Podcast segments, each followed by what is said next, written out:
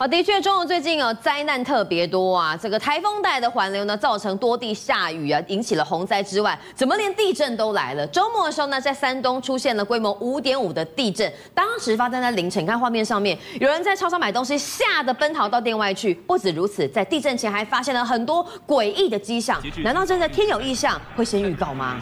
对，明君哦，现在对中国来说，现在非常的麻烦，尤其在华北、东北这一带。我们之前看到，包含北京附近在淹水嘛，包含涿州等等。那甚至在这个呃东北的部分，黑龙江同样也是淹水成灾，但是没想到这卡在中间的山东竟然没有淹水，但是竟然来地震。对，所以你看到这是在凌晨两点三十三分哦，当时有这个店员啊，有店员的呃这个朋友都在店里头，大白朝半夜啊，反正没有人，没有客人，大家坐着聊一下天。这地震突然来了，东西全部都掉在地上，大家全部都吓了一跳，赶快往外跑。那但是地震哦很麻烦，因为哦它的这个震央的深度只有十公里而已，所以是属于极浅层地震。我们地震最怕两件事情。第一个就是你的震压很浅，因为你很浅的话，你地表的震度就会非常的大。对，所以一来马上有这个晃动的感觉非常的大。那包含刚刚看到超上的东西掉，那那个都还好。但问题是你房屋一震就很容易会导致房屋可能墙壁裂啦，或者或或倒掉的状况。那另外一个怕的东西就是怕它发生的时间是在半夜，因为半夜大家都在睡觉。好，所以你要跑，其实可能第一时间没有那么快可以醒来，没有警觉啦。而且啊，最麻烦的是在山东这个地方啊，其实过去哦历史上从来没有发生过规模五以上的这种地震哦，所以。对当地的居民来说，呃，感觉非常非常的陌生啊。所以现在官方是讲说说，哎，现在总共造成二十四个人轻伤。不过这个受伤的部分，官方说了哈，可能都是这种擦伤啦，哈，一些比较轻微的一些伤势。那另外有两百多处的房屋跟墙体受损，我们刚刚也看到这个画面哦。所以现在整个呃地震造成的灾害哦，呃，人命上面来说是还好，但是对这个房屋部分哦，受损的状况比较严重。那甚至大半夜啊，这个在一地震，大家通通都跑出来了哈，坐在外面，大家也都不敢回家，因为你很怕回到家里头，这要是地震。又来，又跑不掉，你知道吗？不知道怎么跑啊，干脆待在外面比较安全。对，没错。那这个不敢回家哦。那当然，这我们讲说发生在半夜，最害怕就是半夜大家睡到一半出来嘛。所以就有看到，哎，有一对男女哦，这裹着同一条棉被，就赶快往外跑了。患难见真情。这个保命啊，绝对是比这个面子还要重要的。没有不 care，就是说我身上可能衣不蔽体哦，赶快有东西包着就赶快跑，因为大半夜哦，真的大家可能睡梦当中醒来，第一时间就赶快跑了。不过刚刚明俊也讲到，很多东西地震前难道真的有一些？前兆吗，带大家看到几个画面哦，在养殖场当中，其实，在地震之前就看到很多这种小鸡、小鸭，有没有？在地震之前，哎，有没有？大家都开始哦，先围在一起了，有没有？地震之后就赶快哦，因为大家就大家会觉得说，可能动物它本身是有一种天性，是可以感觉到地震要来哦，所以地震要来之前，他们就已经先先开聚聚集在一起了。那包括地震当下，这养殖场里头的牛只也非常的躁动不安，甚至不断的一个呃鸣叫的一个状况哦。比方说，真的是受到地震的一个惊吓，因为地表的震度真的非常非常大。这瞬间聚在一起，哎，对，这瞬间聚在一起，因为大家可能要逃亡，比较有个这个集体意识哦。那但除了动物有这些反应之外啊，包含你看家里头的这小狗，地震来的时候赶快也是要赶快跑。找地方躲起来。那除了动物之外，其实难道在天空当中也会有异象可以先来看到吗？来看到，因为这次地震的地方发生在山东，所以就有民众陆陆续续哎上传的这些画面，包含你看在山东的济南啦、德州啦、济宁啦这些地区，哎在地震之前哦，大家都有拍到哎。天空当中竟然是闪着红光哎！不是说一个地方，是好多地方，大家都拍到红色的天空。对，而且大家原本是想说，哎，这会不会是有这个远远的招牌啊？哈，晚上这个招牌的这个灯光反射出来，可是不不太对啊！这这个红光的时间维持很久，那之后发生地震就觉得说，哎，那有会不会是这所谓地震光的一些影响？那甚至在江苏哦也被拍到，就是说，哎，天空当中有这种像鳞片的这种云哦。那有人就讲说，哎，这会是地震云吗？你看这个拍过去，跟我们一般看到的云的样子就长得不太一样。了嘛，对不对？所以想说这会是地震云吗？那另外哦，甚至呢，在这个地震之后呢，也有人在市呃，在这个河南好的这个市区有看到哇，好多燕子狂飞哦，你就知道说这真的动物我真的是受到地震的一个刺激影响。而且你要知道，河南离山东其实是有一段距离的，隔了这么远，燕子好像都会被地震给惊扰到，在空中乱飞，这都是天有异象。那是不是也代表是呃，不管是预知的地震，或者是感受到了地震出现的一些现象？啊，的确，山东因为发发生了浅层的地震呢，好多的房屋都倒塌了。后面地方政府要想办法把它重新新建起来，也是需要蛮多的经费。不过现在哈，桃 K 不会修什么地方？是淹水的河北省。河北省呢，我们上礼拜已经讲过好多天了，涿州淹大水，但这个地方淹大水可能不是天灾，而是人祸吗？对，明君，其实我们在讲就是说，之前在讲河北哦，京津冀这三个地方，天津、北京不能淹嘛，所以我们上个礼拜一直在看到这个倒霉的是涿州，其实它是在北京的呃南方一点点。那今天来看到的这个是霸州哦，霸州是在天津的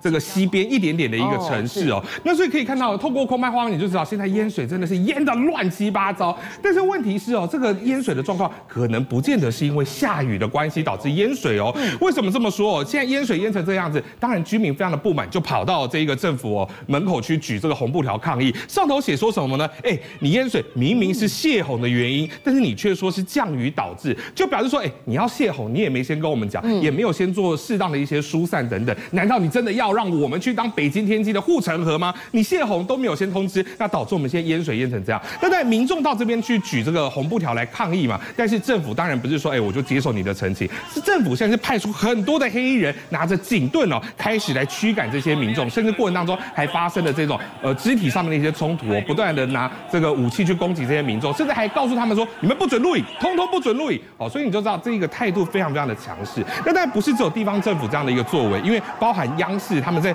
呃报道这个霸州降雨的一个状况的时候呢，你看哦，上面的标就写说降雨致部分村庄淹没，哎，表示说他还是把这个责任是推给降雨嘛，对不对？因为霸州的这个洪灾是因为下雨关系，完全没有提到泄洪。没错，而且哦，你要知道霸州现在淹水哦，大概四十公分，浅的部分大概四十公分啊，那你深的部分是来到四公尺，淹了一一一层多楼呃一层一一层楼高的这个高度，所以你看哦，现在当然大家没办法接受。好，那看到霸州这个状况之下，我们回过头来来看涿州，涿州其实从上礼拜就真的是淹到不行，到现在水退了没有？告诉你没有，还没啊。透过画面可以看到，这个是河北涿州中学哦，你看现在这个完全哦，这个淹水的高度已经到了校门口的高度，哎，但是它原本长什么样子啊？我们特别找了一张图来看哦，这个是涿州中学的一个校门口，看起来非常的气派哦。那其实一呃刚刚以刚刚来看哦，这个淹水的高度已经到这个部分，哦，这已经是超过一个人高，大概淹了至少有两米左右。但到目前为止还不是说全部都已经水都已经退退掉了。但问题是哦，现在涿州水淹成这样淹了好几天，但是哦，你看这些政府官员，包含你看市委书记也好了，市长也好，通通都不见了，通通都没看到人，不来处理耶。对，而且呢，他这个政府哦，其实在这个地方政府，他其实在淹水部分，他也都没有什么发出什么样的声明。但是一发声明要什么？要各界来帮忙捐款。哎，那大家就觉得说，哎，那钱会不会最后都进到你们这些高官的口袋？所以呢，当地的居民就讲说说，哎，要大家要捐钱哈，要捐物资哦，捐给民间，不要捐给政府。所以表示说，现在对政府的信赖感已经是完全荡然无存哦。而且呢，现在其实，在涿州很多物资都。放在仓库里面，你也没拿出来救灾啊！嗯、而且更夸张的是什么，你知道吗？就是大家看到这个画面呢，就觉得，哎，那那你你没有救灾就算了，那你还要持续来骗全国的民众？为什么这么说？因为最近啊，这有一段这一个画面出现，就看到，哎，这个有一个来帮忙救灾的一个官兵啊，坐在旁边，哦，吃吃饭吃吃到一半还吃到睡着，哦，他说天哪，对啊，救灾很辛苦，表示我们政府有在做事嘛，对不对？绝对不是说我们都放任这个呃这个灾民受受苦。就画面上他靠在车灯嘛，靠在车子，你看看起来多让人心酸心疼，对不对？对。但是现在被挖出来了，这个画面是旧的画面，旧的，两是在两年前在太湖边那时候洪灾的时候的一个旧的画面。所以比方说，哎，你现在拿这个画面出来要骗人说你有在救灾，看起来感觉欲盖弥彰，大家只会更不相信你。都什么时候还拿三年前救灾画面呢？想要来带风向？哎，中国大陆这样子哈，面对危机处理能力，让民众呢都觉得完全无法信任。那讲到哈。这淹水，我们之前讲到这个东北地区的黑龙江呢，也是饱受的洪灾之患。但黑龙江比较不一样哦，它是一个呃生产很多作物的一个省份。对，一旦淹了，对于中国大陆整体的货作物的供应跟粮食会不会有影响呢？这是一定的啦，哈、嗯，因为那黑龙江它一直都是在中国当中很大的一个粮仓之一哦。不过现在呢，呃，我们可以看到在黑龙江啊、吉林哈这几个地方，现在淹水的状况也是因为这种极端降雨哈。导致对流导致的一些强降雨，那现在淹水的状况非常严重，那甚至也包含他们有政府官员在这次的风灾当中罹难，好，包含他们的一个副市长等等，也都在这个洪水当中哦，是被冲走罹难。那其实这个水到底淹的有多大呢？我们看到，其实，在黑龙江的上志市来讲哦，甚至水是把整栋楼都给冲走，你就看到整栋楼是在这个呃水上面哦，是直接被冲走的，而且甚至他们在九江村里面这么多的一个村民一度对外是失联了三天，大家都很担心说，哎，会不会被灭灭村等等哦，状况非常的不明哦。明君，你看这个画面，这就是我讲上知识哦，这房子直接被冲走的一个画面，所以你就知道这个洪患的状况非常的严重。那刚刚讲到稻米的部分，刚刚讲到上知识，另外还有一个地方是五常市，五常市其实哦是哈尔滨耕种面积最广的一个地方哦，那甚至呢也是大陆所谓水稻五强的县市之一。五强哎，对，所以你看哦，在去年五常市哦，一年大米的产量就高达了一百九十二万吨左右。哦，所以这一整个包含产值可以来到八点八亿人民呃八点八亿台币这么多，所以现在呢，你看过去哦，现在整个包含五常市的农田是也淹了吗？全部都已经淹掉了，好，包含那个棚架啦，好稻田全部都淹掉，所以现在大家想说完了，今年一定稻米欠收，一定会导致今年这个粮食不够。可是现在就有人想起一件事情哦，就是有想到说，哎，今年有一个赊刀人哈，曾经在去年十一月出来讲到一个事情，就讲到说今年鬼谷子的徒弟啦。对，其实赊刀人他不是一个名字哈，他是一个职业，什么意思？其实，在老早古代的时候，就有一一个人哦，他会扛着很多菜刀来到村庄里面去。那你会想说，哎，那你是卖菜刀的嘛，对不对？那我跟你买刀可以吧，对不对？他说，哦，没有，兄弟，这个我不卖的，我是用赊的。哦，那你用赊账好，那我刀领走，那我总该付钱嘛。那他会讲出一段预言，过去讲说，哎，这个猪破百啊，牛破千，就是猪的价钱只要破百元，牛的价钱破千元，我才会回来来跟你收这个刀子的钱。哦，这还蛮特别的。对。但是大家会觉得说，哎，这个落差还蛮大的啊，那真的有可能吗？但是后来发现他的预言都一一成真。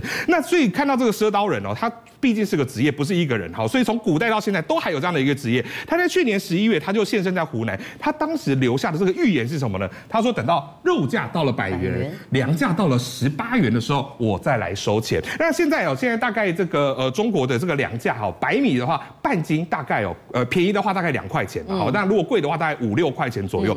所以你说要涨到十八块，听起来感觉有点天方夜谭，对不对？感觉落差很大。可是问题是哦，你看今年的一个状况，包含恶劣的天气，刚刚看到了这个哈尔滨哈水都淹掉了哈，那包含各地有极端气候，那包含经济的一些问题哈，包含今年中国经济不好，通膨的一些状况，你米价会不会上涨？当然也会在第三个战争的影响，俄乌战争加上黑海这个协议的部分哦，谷物协议现在终止的状况，所以这三个因素看起来，哎，赊刀人讲的粮价到了十八块，他会回来收钱，那会不会这个预言真的在今年很有可能会成真呢？政界、商界、演艺界，跨界揭秘，重案、悬案、攻击案、拍案惊奇，新闻内幕、独特观点，厘清事实，破解谜团。我是陈明君，我是李佳明，敬请锁定五七新闻网，真相不漏网。